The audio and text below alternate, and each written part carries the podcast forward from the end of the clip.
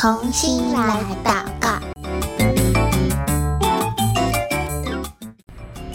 欢迎来到童心来祷告，我是贝壳姐姐。今天贝壳姐姐要继续跟你一起来认识圣经翻译，并且一起来祷告喽。那我们今天所要祷告的内容是在宣教日影二零二三年十月十一号的内容。如果你手边还没有宣教日影的小朋友，可以在节目下方的链接免费订阅一本属于你自己的宣教日影哦。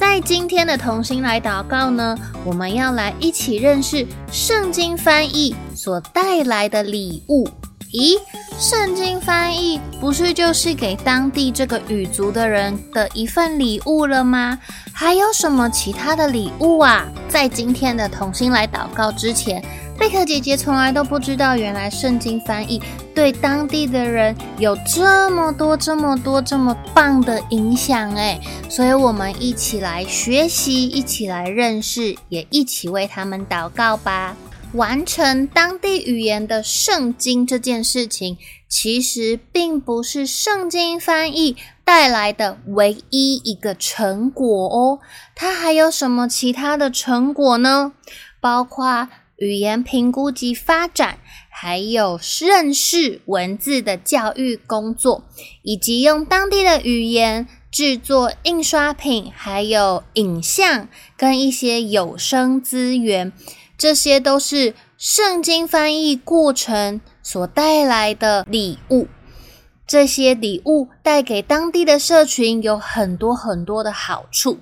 其中有一个好处就是。文化保存，因为当这些少数民族开始有了自己的文字、自己的书写系统之后，他们的语言就可以开始发展，并且也有了属于自己保存他们文化的工具，比如说这个族群的历史。就可以被记录下来啦，可以存档起来，也可以开始制作他们的字典，还有出版其他的书籍。就像如果你会中文的，我们有很多中文的书，对不对？也有很多的故事书，有一些是记载我们的历史的。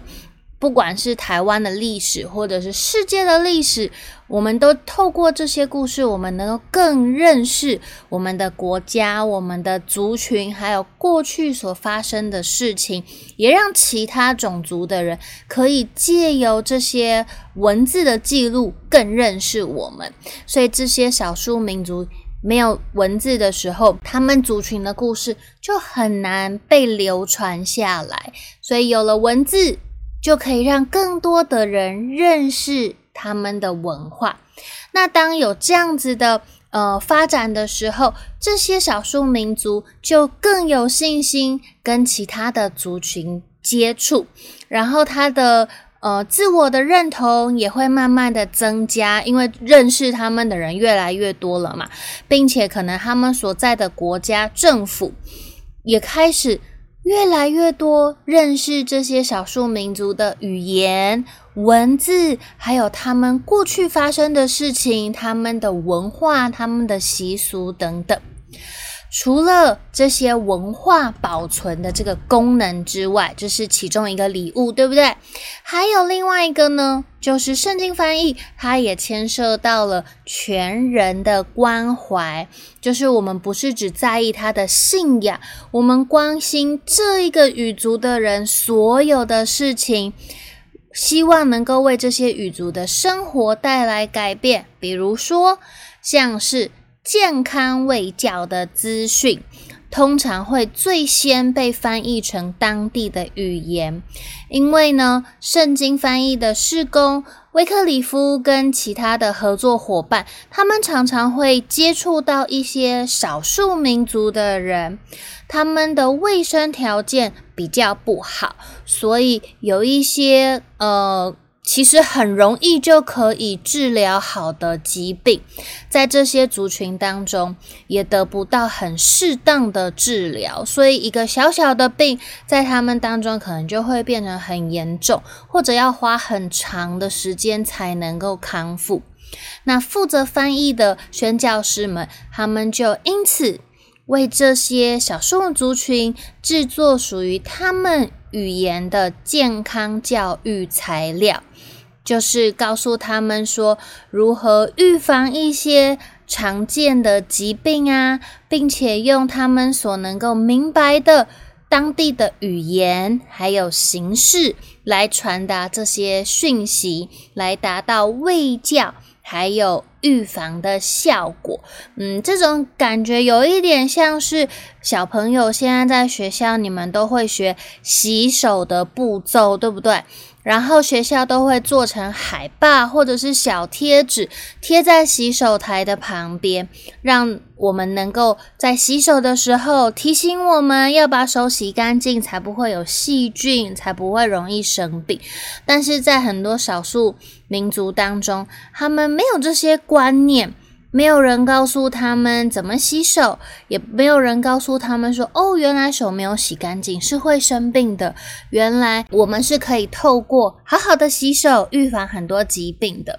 所以有了文字，他们就可以印呃宣传单，也可以做像海报、小册子，甚至有可能也有小贴纸吧，让更多的人。他也认识文字了，看得懂文字了，也透过这些文宣，他们就知道哦，原来我们怎么做可以让我们的呃身体更健康，更不容易生病。所以这个是在呃翻译圣经的过程当中，我们除了圣经能够喂养人的心灵之外，我们也很在意。主耶稣很在意这一些人，不仅仅是他们认不认识耶稣，主耶稣也希望他们能够过得健康，过得快乐。所以在圣经翻译的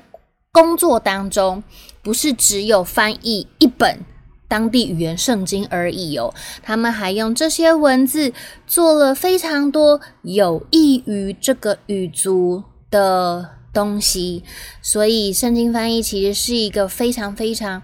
重要的工作。也是一个需要我们用更多的祷告、更多奉献来支持的一个事工。那也不要忘记，我们要为自己我们所拥有的向上帝献上感恩，也看见世界上还有很多很多的族群还在等待属于他们的文字、属于他们的圣经。他们也希望能够用自己的语言保存他们的。呃，文化也让更多世界上的人认识这些还没有文字的族群。所以今天呢，我们要一起来为呃圣经的翻译继续来祷告喽。那贝克姐姐邀请你，我们一起低头闭上眼睛。等一下，贝克姐姐祷告一句，我邀请你也跟着我一起来祷告一句：亲爱的天父。愿各语族特有的文化，在你福音的大能与爱中，重新发光，找到真正的身份认同，因为他们是你宝贵的儿女。我也为全世界。还没有书写系统。和母语圣经。的少数语言族群祷告，求神赏赐智慧。给威克里夫同工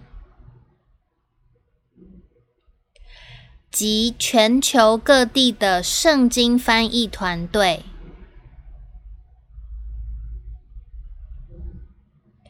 能适切的回应这些需要和求助。谢谢主耶稣。听我的祷告，奉主耶稣基督的名求，阿门。很开心今天又可以跟你一起来祷告喽。那我们除了为今天的圣经翻译内容祷告之外，贝克姐姐也想要提醒你，我们。